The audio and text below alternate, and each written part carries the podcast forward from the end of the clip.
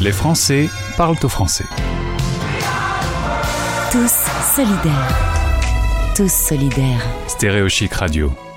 Merci d'être avec nous sur Stéréo Chic. C'est lundi aujourd'hui, c'est le jour de notre rendez-vous Ma vie ailleurs, en partenariat avec Français du Monde, ADFE. Et aujourd'hui, notre première invitée est en Autriche. Elle s'appelle Mathilde Olivier, conseillère des Français de l'étranger, basée en Autriche. Bonjour Mathilde. Bonjour. Merci d'être avec nous sur l'antenne de Stéréo Chic en direct. On avait prévu de partir à San Francisco. Le programme a été un peu modifié. On a fait un petit détour euh, direction euh, l'Est euh, dans le monde avec évidemment depuis quelques semaines une tension internationale très vive. On voulait échanger avec toi Mathilde. Tu as plusieurs mandats aux yeux des Français, conseillère des Français de l'étranger et membre de l'Assemblée des Français de l'étranger. C'est bien ça? Oui, c'est bien ça. Je suis euh, conseillère des Français de l'étranger pour l'Autriche, la Slovaquie et la Slovénie. Alors justement, au sein de ce bureau ADFE, euh, toi tu es aux couleurs de euh, Europe Écologie Les Verts, mais euh, dans ce moment de solidarité, tout le monde s'est réuni pour s'entraider.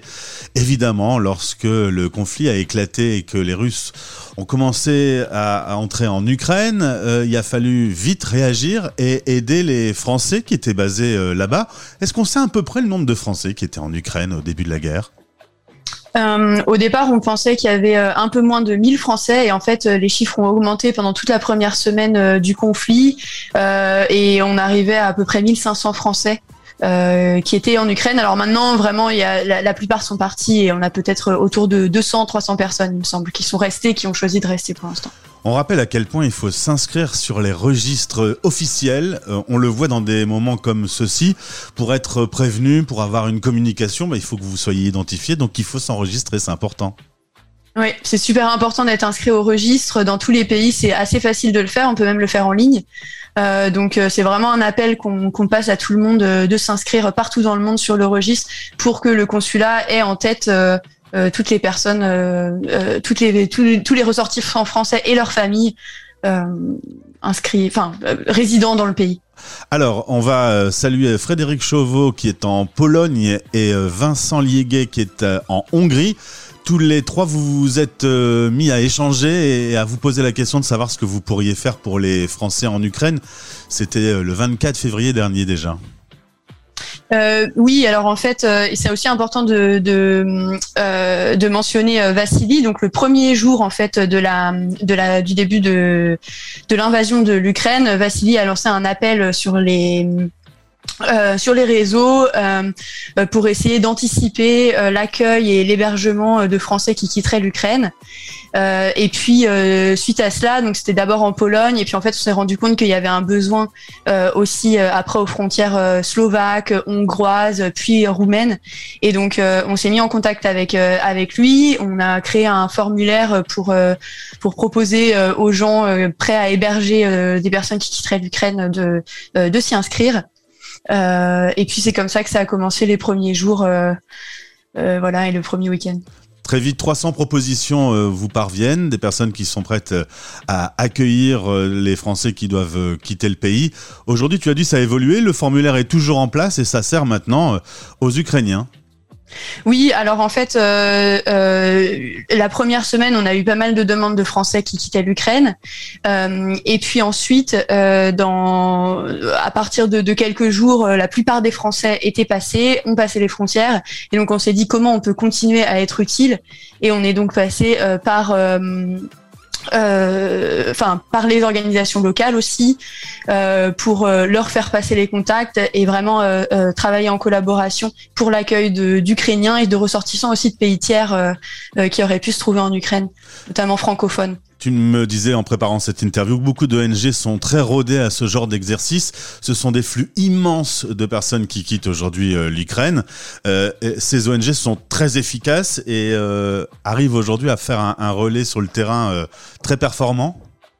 Euh, oui, en fait, c'est des la, la, plupart de ces ONG, par exemple en, Autriche, ont déjà eu à, à, gérer la crise des, des réfugiés, enfin la crise, l'accueil la, de, de, réfugiés syriens euh, en 2015-2016 euh, et donc ont vraiment mis en place des processus et donc là les ont relancés. Donc ce qui était important c'était d'être là les premiers jours. Au départ il y a plein de plein d'initiatives euh, qui se sont construites et qui continuent de se construire.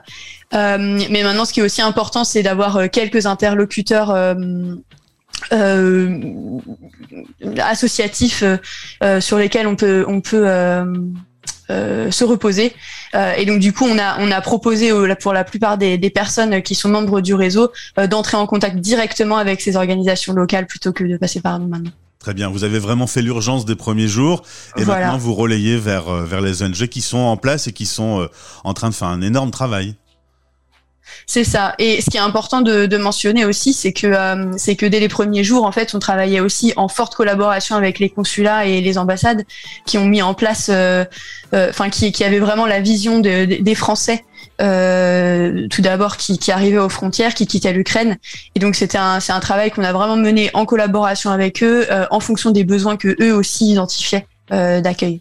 Alors évidemment, toi tu es basé en Autriche, tu le disais, tu représentes également la Slovaquie, euh, la Slovénie, on a parlé de la Hongrie, de la Pologne et de la Tchéquie. Euh, tous ces pays sont très proches de l'Ukraine, des flux très très importants euh, d'Ukrainiens sont en train de quitter le pays. On a du mal, je pense, à s'imaginer ce que ça peut représenter quelques millions de personnes qui quittent un pays avec euh, dans leurs mains un sac plastique euh, fait pris à la hâte pour fuir.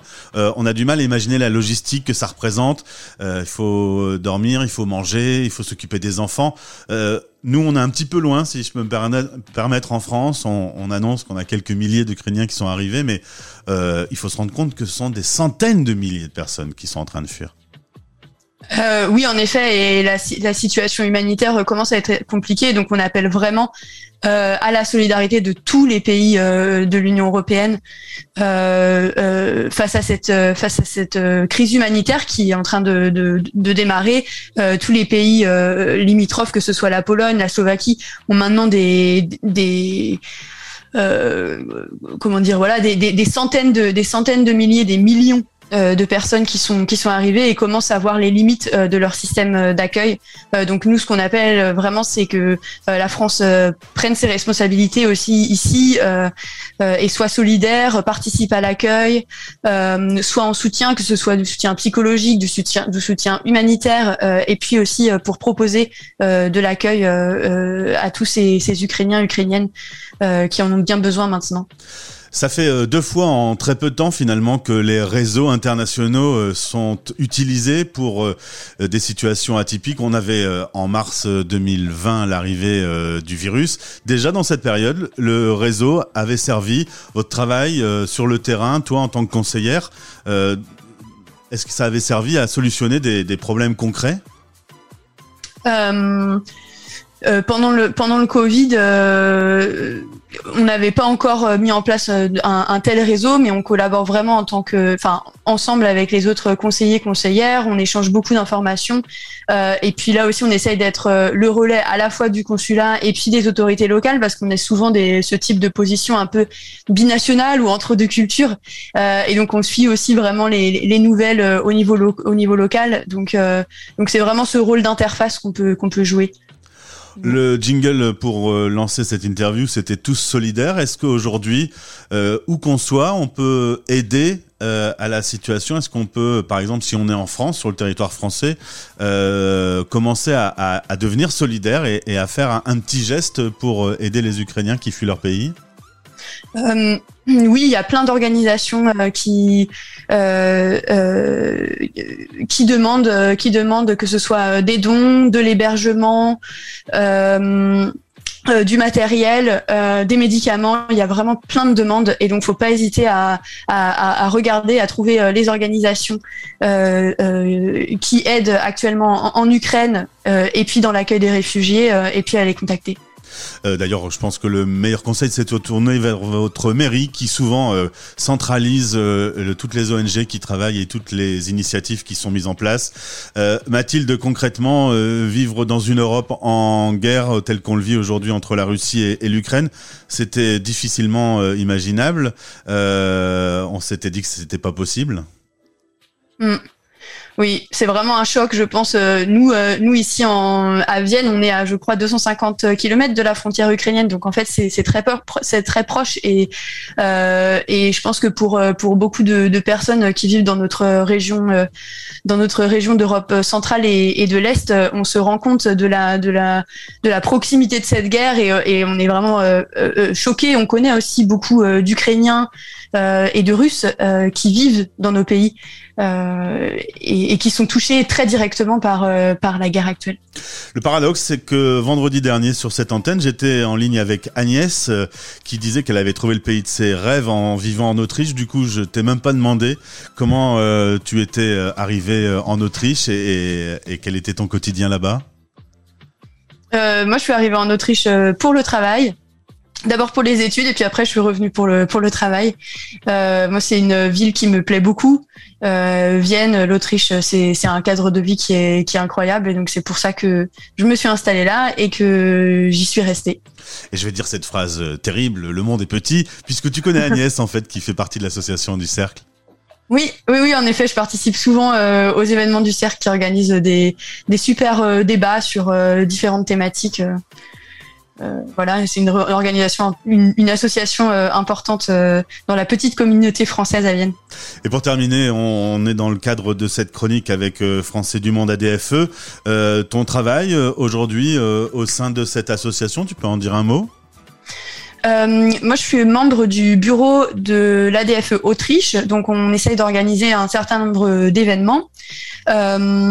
Donc ça peut, c'est des rencontres à la fois conviviales. On essaye aussi d'organiser des, conférences sur des sujets euh, euh, divers et variés. Euh, aussi voilà beaucoup de beaucoup d'événements conviviaux et puis aussi là maintenant à l'approche des présidentielles et, des législatives on essaye aussi de rassembler euh, les personnes qui votent, euh, qui, qui, qui, vont voter pour toutes ces élections, euh, tous les Français, pour les informer et pour débattre ensemble des, des différentes candidatures. Il y aura un bureau hein, à, à Vienne pour voter.